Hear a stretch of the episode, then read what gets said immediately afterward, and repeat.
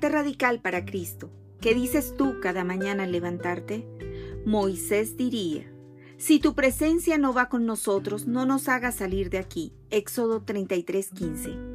La viuda endeudada diría, Dios puede bendecirme con lo poco que tengo. Segunda de Reyes 4:27. Pablo diría, mantengamos firme la profesión de nuestra esperanza sin vacilar, porque fiel es aquel que prometió. Hebreos 10:23. Abraham diría, Dios proveerá para sí el cordero para el holocausto, hijo mío. Y los dos iban juntos. Génesis 22:8. Nehemías diría, no se entristezcan, porque la alegría del Señor es la fortaleza de ustedes. Nehemías 8:10. Daniel diría, volví mi rostro a Dios el Señor para buscarlo en oración y súplicas, en ayuno, silicio y ceniza.